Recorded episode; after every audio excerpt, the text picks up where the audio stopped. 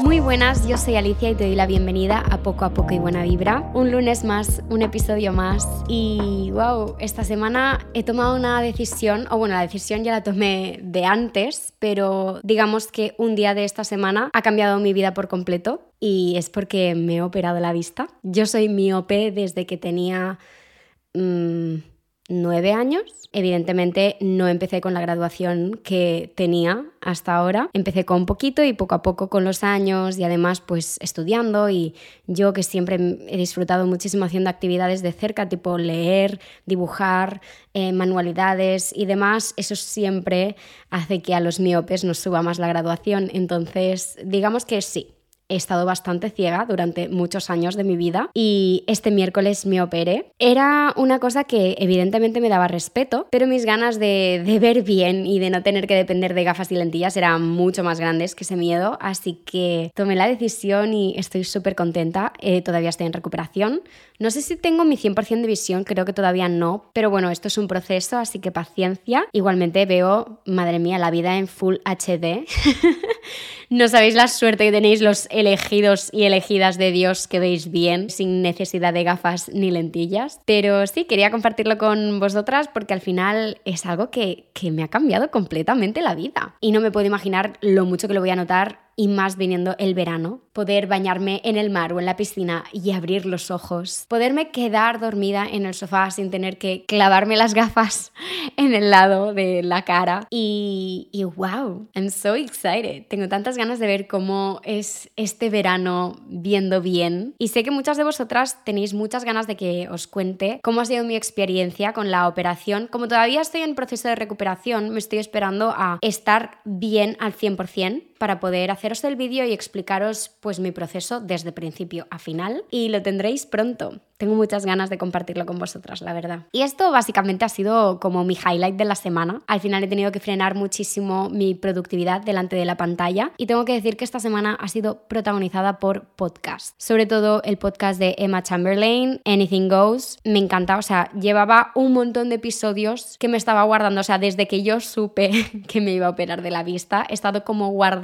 todos esos episodios y diciendo, no los voy a escuchar porque quiero tener episodios nuevos que escuchar durante esos días que realmente pues no voy a poder estar tan delante de las pantallas y pues voy a tirar de podcast, que al final es un formato que me apasiona y, eso hice. Me guardé unos cuantos episodios y luego también he escuchado el nuevo episodio de Viene y va de Dani G. Schulz, que ya sabéis que es otro de mis podcasts favoritos. Yo creo que estos dos podcasts son los que me han inspirado a crear poco a poco y buena vibra. De hecho, creo que si sois oyentes de estos podcasts, probablemente lo notéis, porque al final son una referencia para mí. Y no os voy a mentir, esta semana también he estado como un poco ansiosa por no poder avanzar ciertas cosas de trabajo que quiero avanzar. Al final me voy de vacaciones de aquí dos semanas y quiero dejar un montón de cosas cerradas para poder irme a gusto y tranquila. Y eso al final pues me ha hecho estar bastante inquieta porque yo dependo mucho de las pantallas y no he podido abusar de pantallas estos días. No me la han prohibido rotundamente, entonces lo que he hecho ha sido dosificarlo más, pero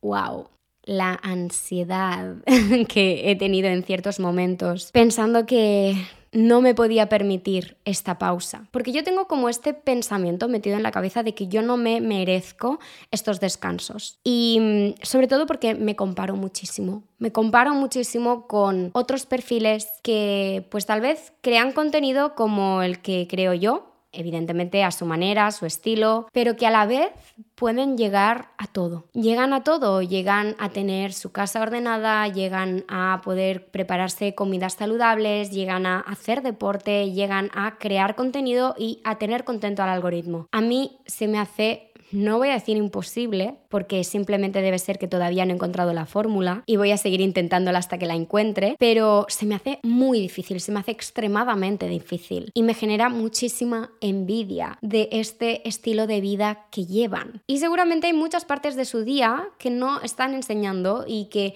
esos días que tal vez no llegan a todo no lo enseñan, pero aún así yo creo que eso es posible, que es posible encontrar un equilibrio entre tu vida personal, tus tareas en casa, ser una persona disciplinaria, ser una persona rutinaria y poder dejar libre tu creatividad y poder crear el nivel de contenido que quieras crear. Pero la verdad es que me despierta muchísima envidia. Y es que la envidia está presente en muchos momentos de nuestra vida. Así que creo que es un tema que nos toca a todas. Creo que es un tema con el que todas nos podemos sentir identificadas y un tema que todas podemos trabajar si tenemos la voluntad de hacerlo. Así que he preparado cuatro puntos, los cuatro puntos que siempre me gusta preparar para enfocar la temática que sea y Vamos a empezar. El primer punto es que hay que tener claro que sentir envidia es algo natural. Sí, es una emoción que no nos gusta sentir. Es desagradable, sobre todo cuando reconocemos que la envidia es una emoción que no queremos sentir. A veces estamos mm, llenos de envidia, pero no estamos identificando que es envidia, simplemente como que lo sentimos como rabia extrema y no entendemos por qué. Pero yo creo que a medida que vas madurando y sobre todo a medida que vas trabajando en tu crecimiento personal, sabes distinguir entre rabia y envidia. Y yo creo que también aprendes a aceptar eso, que la envidia es algo natural, que es una emoción que no avisa, que es espontánea, que tú no decides sentirla, así que tampoco puedes culpabilizarte extremadamente por sentirla, porque al final todos y todas la sentimos. Y tener claro que sentir envidia no te hace peor persona. Lo importante es, aparte de saber identificar. Aparte de saber distinguir entre rabia y envidia, una vez ya la has identificado y la has reconocido y aceptado que la estás sintiendo, creo que lo que tienes que hacer es liberarte de ese sentimiento de culpabilidad. Aceptar que eres una persona humana, que tienes emociones, que algunas las controlas y otras no. Si decidiéramos tener envidia o no, decidiríamos no tenerla porque es una sensación desagradable y que además se nos mete muy dentro en la cabeza y cuesta mucho como lucharla, pero es posible y que no pasa nada. Que lo importante al final es cómo gestionas esa envidia. Eso es lo que marca la diferencia. Una vez ya tienes hecho todo este ejercicio, lo que puedes hacer es darle la vuelta. Si es necesario, si ves que esa envidia la estás enfocando mal, la estás gestionando mal, le puedes dar la vuelta. Y este es el punto número dos. Hay una diferencia entre envidia sana y envidia tóxica. Porque sí, la envidia sana existe. Y lo sé porque he vivido los dos tipos de envidia y se sienten súper diferente. La envidia sana inspira, motiva, nace desde la admiración hacia los logros de la otra persona. En cambio, la envidia tóxica te corroe, saca lo peor de ti. Nace desde la rabia, desde la inseguridad y te hace sentir fatal. Ahora, tú puedes transformar tu envidia. Siempre hablamos de que todo es energía, así que las emociones también lo son. La rabia contiene una energía súper fuerte, súper potente, capaz de mover muchísimas cosas. Si tú la moldeas, si tú le das la vuelta, puedes transformar esa rabia en motivación. Si tú lo que estás haciendo es enfocarla mal, vamos a visualizarlo. Si tú esta energía la estás enfocando hacia abajo, esta envidia tóxica te pesa, te, te hace pequeña, te hace rabiosa, estás enfocando tu energía hacia abajo. Si tú le das la vuelta, si tú enfocas tu energía hacia arriba para que te impulse y, que sea envidia sana, que te motive, que simplemente sea un reflejo de lo que tú quieres conseguir, wow, eso tiene muchísimo potencial. Si tú te centras demasiado en los demás, en sus logros, en su vida, que además piensa que tú eres una mera espectadora. Tú no lo sabes todo, te falta un montón de información. Pero cuando tú lo ves desde fuera, si te estás centrando demasiado en lo que le ocurre o deja de ocurrirle a esta persona y, te entra como esta fijación extrema, porque creo que esto es algo que nos ha pasado a muchas, que es que tal vez nos ha dado por una persona. Si tú estás súper centrada en lo que a ella le pasa o le deja de pasar, es muy fácil entrar en esta envidia tóxica. En cambio, cuando tú estás centrada en tu camino, en tus objetivos, los tienes bien visualizados. Tienes visualizados los pasos que tienes que hacer para acercarte a esa meta y confías en que tú eres capaz, confías en ti, la envidia realmente será una herramienta súper potente para identificar lo que quieres lograr. Yo recuerdo que durante una época, cuando empecé a crear contenido en redes sociales, ¿cómo explicaros? Em, el mundo de los creadores de contenido es la selva. Somos muchísimas y muchísimos y es una realidad. Y al principio que tal vez no tenía tan claro lo que quería hacer, cómo quería hacerlo. Tenía muchas cosas claras, pero había cosas que todavía estaban por descubrir y que a día de hoy tengo mucho más claro lo que a mí me hace diferente, lo que distingue mi contenido de los demás, cuáles son los valores que me distinguen, cuál es mi talento, qué es lo que puedo aprovechar para destacar.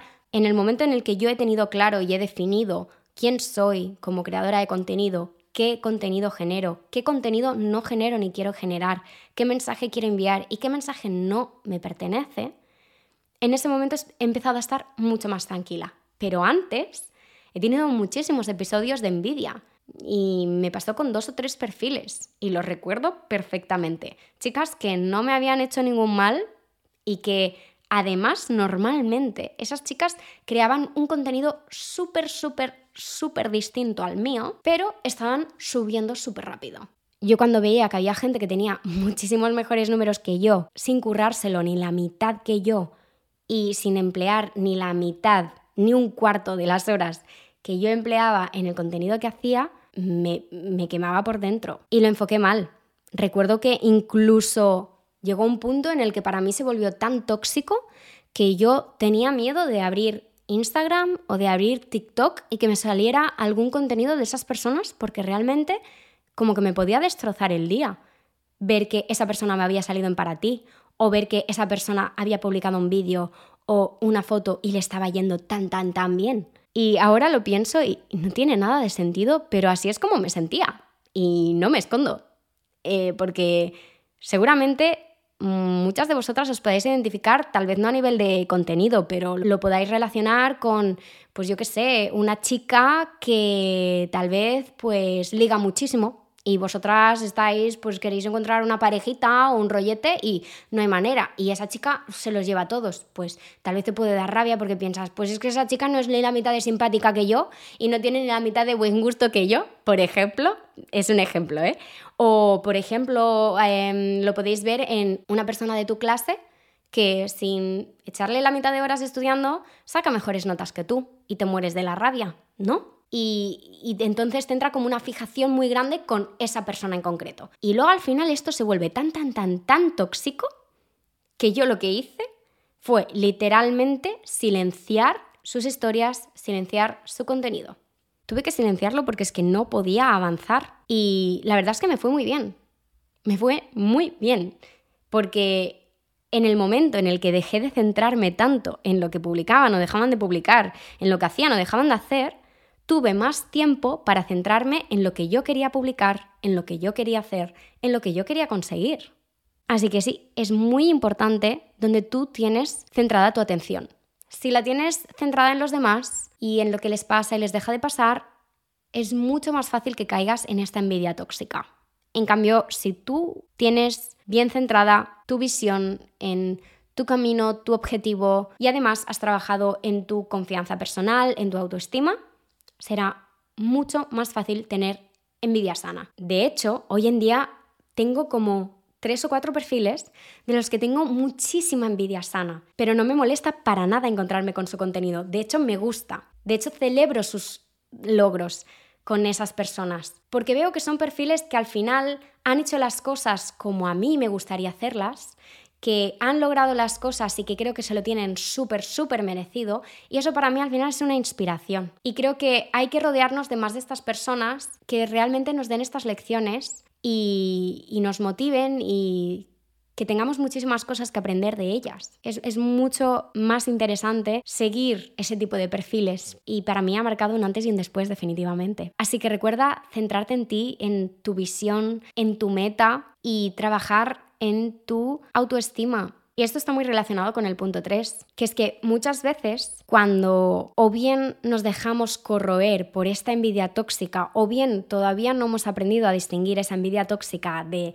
de la rabia, lo que solemos hacer es tirar a las demás personas abajo para sentirnos un poquito mejor. Y el punto 3 es esto, no tires a las demás personas abajo para tú sentirte por encima. Si es que al final una persona que está segura y tranquila consigo misma no tiene la necesidad de menospreciar los logros de los demás. La envidia tóxica muchísimas veces demuestra una falta de autoestima.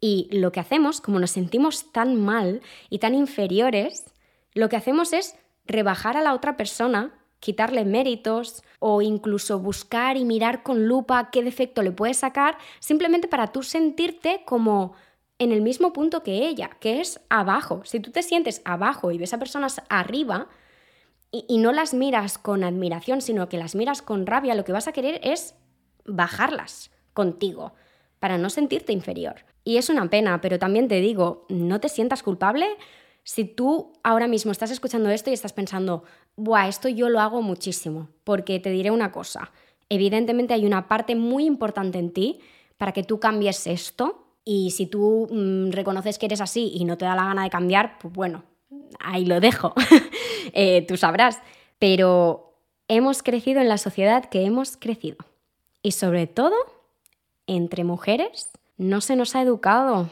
en la sororidad. No se nos ha educado para ser amables las unas de las otras, para mirarnos las unas con las otras. Se nos ha educado en una competición constante entre nosotras. Cuando conocemos a una chica más guapa, más inteligente, con mejor cuerpo, con un trabajo como que impacte más, con un mejor sueldo, nos hace sentir inferiores automáticamente. Y es ridículo, pero es real. Yo también me he sentido así. Hubo una época, sobre todo en esto caemos mucho en la adolescencia, porque es un momento en el que somos súper frágiles y, muy vulnerables y, tenemos muchísimas, muchísimas inseguridades que empiezan como a florecer. Entonces tendemos a hacer esto de, pues el gossip, el criticar, entre nosotras a otra persona a las espaldas y es muy feo. Y si estás escuchando esto y eres adolescente, te recomiendo que cuando veas que este tipo de discursos empiezan en una conversación, frénalo, porque créeme que no te está haciendo ningún favor. Tú piensas que te va a hacer sentir mejor, pero no funciona así. De hecho, en el momento en el que te liberas de eso y te liberas de tener las ganas de estar restando a las demás personas y estar tirándolas abajo, es cuando tú empezarás a notar que te sientes mucho mejor. Y yo lo he hecho, de verdad. Cuando era más adolescente caía en el la chica que yo qué sé, que se había liado con el chico que me gusta o la chica más lista de la clase que había sacado X nota, pues tal vez decía, bueno, es que su padre en realidad eh, está enchufado en el cole y entonces por eso le ponen buenas notas. O tal vez había la chica más guapa, bueno, es que en realidad eh, tiene unos dientes que no sé qué. Yo qué sé, le sacabas cualquier pega, ¿sabes? Le sacabas cualquier pega, que sus dientes eran perfectamente perfectos, ¿sabes? Pero tú, tú necesitabas decir algo para sentirte mejor. Y, ah, de verdad, I'm so fucking tired de esta competición constante. Y es algo de lo que me había liberado mucho y con el tema de las redes sociales lo he tenido que volver a trabajar muchísimo. Y agradezco mucho, yo siempre digo que agradezco al universo una y otra vez que a mí las redes sociales me hayan llegado en este momento de mi vida, porque a mí me llegan con 18 años, a mí esto me pasa con 18 años y me destrozan completamente, porque yo no tenía la mentalidad preparada para esto, porque yo lo único que hacía era compararme constantemente. Y sobre este tema de la comparación, recuerdo que una vez se hizo muy viral en Twitter una historia sobre eh, que decía, mi hija quiere ser segundo violín. No sé si os suena. Ay, voy a buscarla. Voy a buscarla y voy a leerla porque no tiene desperdicio. Aquí está. Os leo. Mi hija quiere ser segundo violín. No primero ni solista. Ella lo que quiere es tocar tranquila en un segundo plano, porque eso le hace feliz. Pero el mundo está hecho para los que quieren ser famosos, para los que sueñan con ser los primeros. En el colegio se premia a quienes levantan la mano, exhiben sus logros y se sienten cómodos siendo el centro de atención. En la universidad se premia a quienes dan su opinión, a los que no se mueren de angustia ante la posibilidad de exponerse en público. En el mercado laboral se premia a los que alzan su voz por encima de los que hablan bajito, aunque ellos no digan nada nuevo. Para ese mundo, convertirse en un segundo violín de una orquesta no es lo que una niña debería querer ser de mayor, pero el problema no es de ella, sino de este mundo, porque la maravilla de una sinfonía solo es posible gracias a los que sueñan con ser segundos violines. Ese mundo está mal y no lo sabe, aún. Y esto es un perfecto reflejo de esto que os decía, o sea, no os tenéis que sentir culpables por sentir esta constante competición, porque es que nos han educado así, nos han educado de forma que como todo es una competición, siempre hay la necesidad de destacar a alguien. This is so fucking messed up. Al final nos crea una presión a todas que es terrible. De hecho, esto también me hace pensar. ¿Sabéis? Charlie D'Amelio, supongo que sabéis quién es. Hasta hace unas semanas era la chica que más seguidores tenía en TikTok del mundo. Y resulta que ya no es la primera. Ahora la primera persona es este chico que ay, no sé cómo se llama. Yo qué sé, por ejemplo, enseña un vídeo en el que hacen una cosa que no tiene mucho sentido. Entonces él la hace y lo señala con las manos, ni siquiera habla en sus vídeos. Bueno, supongo que sabéis de quién estoy hablando. Si no, pues buscáis persona con más seguidores en TikTok en Google y os va a salir. Pero le preguntaron a Charlie que, cómo se sentía, ¿no? Después de haber perdido el trono de la persona más seguida en TikTok. Y cuando leí su respuesta, dije, esta chica se acaba de quitar un peso de encima que flipas. O sea, se siente liberada ahora mismo. Y es que mantener el puesto número uno o ser la persona que tiene más, a veces eh, no es todo oro lo que reluce. Tal vez envidias la meta, pero no estás dispuesta a todo lo que eso implica, a los sacrificios, al esfuerzo, a todo lo que esas personas han hecho en el camino. Así que Be careful what you wish for, porque a veces tenemos envidia por personas que están consiguiendo cosas que tú sinceramente no estarías dispuesta a pasar por todo lo que han pasado ellas para conseguirlas. Esas chicas a las que yo envidiaba, que creaban un contenido súper distinto al mío y que les funcionaba, yo no estaba dispuesta a crear el contenido que ellas creaban para obtener los resultados que ellas obtenían. Yo tenía claro que yo quería hacer lo mío. Y al final fue asimilar que no tenía sentido compararme con ellas, porque tenían la meta, pero no el proceso que yo quería. Y eran cosas súper diferentes. Y creo que esto es muy importante relacionarlo con uno de los puntos que trabajamos en el segundo episodio, que, que decía que until it's my turn, I'll keep clapping for others. Hasta que sea tu turno, tienes que saber celebrar y aplaudir a los demás. Si son personas que realmente han hecho las cosas como tú las quieres hacer, lo único que están haciendo es demostrarte que eso es posible y que se puede conseguir y que tú lo puedes conseguir si sigues intentándolo, si confías y, si tienes paciencia, porque no todos tenemos los mismos tiempos, pero lo que es para ti, como decíamos en ese episodio, lo que es para ti te encontrará. Y es muy importante tanto ser este tipo de persona que sabe aplaudir los logros de los demás, como rodearte de este tipo de personas que sepan celebrar tus logros contigo, antes y después de que los consigas. Porque hay tres tipos de personas, ¿no? Las personas que de verdad se alegran contigo una vez lo hayas conseguido y que antes de que lo consigas están ahí animándote y confiando en ti. Ese es el tipo de personas que quieres en tu vida. Luego está el tipo de personas que antes de que lo lograras, cri cri, grillos, no sabías ni que esas personas sabían de ti. Y entonces una vez lo logras, de repente aparecen a tu lado en plan, ¡ay, me alegro mucho por ti y tal! Y eso es interés. Hablando claro. Y luego están este otro tipo de personas que cuando estás empezando es como, ah, muy bien, estás haciendo esto, ah, muy bien. Pero que una vez lo consigues les da una rabia que no pueden con ella y cri cri, grillos. Entonces nosotros queremos el primer tipo de personas. Queremos ser ese tipo de personas y queremos rodearnos de ese tipo de personas. En el momento en el que estás rodeada de personas que sienten envidia sana, se contagia. Si tú estás rodeada de personas rabiosas, de personas que critican y que están encerradas en esta envidia tóxica, te puedan contagiar eso y que te acabes corroyendo de, de todo. Y ya llegamos al punto número cuatro, que es que la envidia es impaciente, pero todo llega tienes que recordar que que le haya pasado a otra persona antes no quiere decir que a ti no te vaya a llegar. Que otra persona lo haya logrado significa que eso es posible. Y tampoco quiero caer en el tópico Mr. Wonderful de todo es posible. No, no, porque no. A veces hay cosas que no son posibles, pero that's okay. Hay tantísimas otras cosas que pueden convertirse en tus metas y tus logros. Al final, si disfrutas del proceso, siempre te quedará todo el aprendizaje y eso te va a enseñar mucho más de lo que tú crees en este momento. Si tú estás luchando por un sueño y tú estás aprendiendo un montón de cosas en ese camino, mientras tú luchas para conseguirlo, aunque tú no llegues a ese sueño, te vas a llevar muchísimas cosas, más de las que tú te crees. Y lo vas a poder usar para todos tus próximos objetivos. No hay solo una oportunidad en la vida. No tienes una oportunidad y la gastas y ya. No, a veces es cuestión de seguirlo intentando. Mientras te inspiras de todas aquellas personas que simplemente te están demostrando de que eso sí que es posible.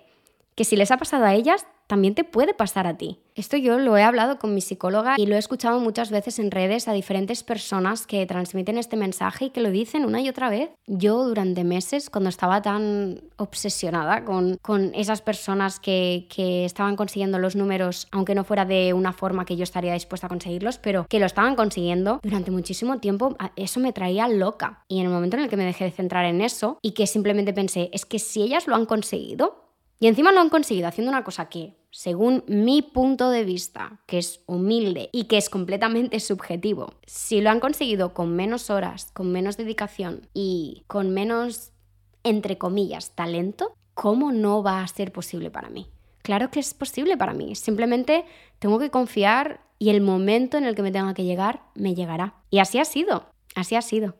Y ya hemos tocado estos cuatro puntos. What's a ride? Vamos a repasarlos antes de pasar al QA.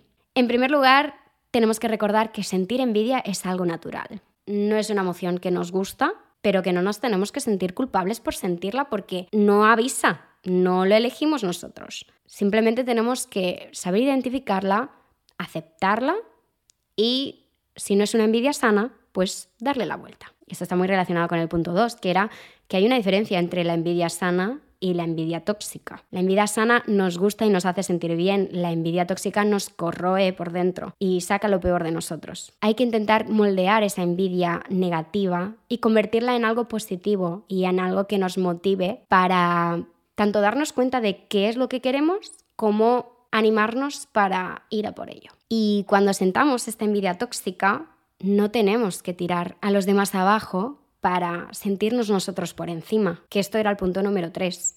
Si nosotros estamos seguras de nosotras mismas, estamos tranquilas con lo que estamos haciendo y tenemos seguridad y buena autoestima, no vamos a tener la necesidad de restar a los logros o a las aptitudes de las otras personas para nosotras sentirnos mejor, porque vamos a tener claro cuál es nuestro sitio y cuál es el sitio de las otras personas. No nos vamos a sentir inferiores. Y que aunque no nos hayan educado en esto, porque la sociedad en la que hemos nacido es la que es, podemos trabajarlo, podemos trabajar en nuestra sororidad. Y en último lugar, recordar que la envidia es impaciente. Pero todo llega, que cuando te das cuenta de que la envidia simplemente es un reflejo de eso que tú quieres para ti, buah, te liberas completamente y simplemente te queda trabajar, confiar y esperar a que sea tu momento siempre inspirándote en esas personas que ya han llegado donde tú quieres llegar y que simplemente te están recordando que eso es posible y que si les ha pasado a ellas, a ti también te puede pasar. Y ahora sí, vamos a pasar al QA. Y esta semana en Instagram Stories, que es donde yo os pongo la cajita de preguntas, os he puesto una frase que vosotras teníais que terminar. He puesto siento o he sentido envidia cuando. Y vamos a ver cómo habéis terminado esta frase. Vale, después de analizarlo durante un momento, me he dado cuenta que la que más se ha repetido con diferencia es respuestas de este estilo. Me esfuerzo más que el resto, pero mis resultados son menores. Veo a otras personas triunfar y yo seguir en lo mismo, aunque trabaje en ello. Cuando veo que alguien que no se esfuerza lo tiene todo, es decir, cuando sentís que otra persona que no se está esforzando tanto como vosotras lo está consiguiendo. ¿Sabéis lo que os he dicho antes de que yo me obsesioné muchísimo con unos cuantos perfiles que estaban como muy por encima mío, que habían crecido mucho más rápido que yo y que mm, habían llegado a todo eso sin esforzarse ni la mitad que yo? Pues en el momento en el que a mí me llegó, les sobrepasé. Yo quería lo que ellas tenían y acabé teniendo mucho más. Y fue porque confié en que yo estaba haciendo las cosas como las tenía que hacer.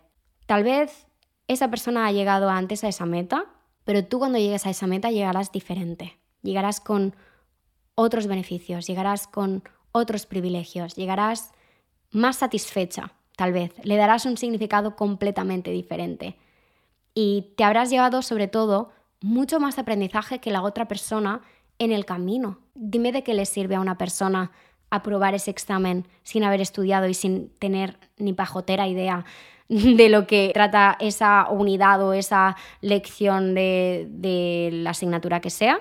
A ti que lo has entendido y que realmente mm, si a ti mañana te vienen y te dicen vamos a hablar sobre este tema, lo sabrás hacer. La otra persona tal vez se lo estudió el día de antes, lo vomitó y dijo, hasta luego.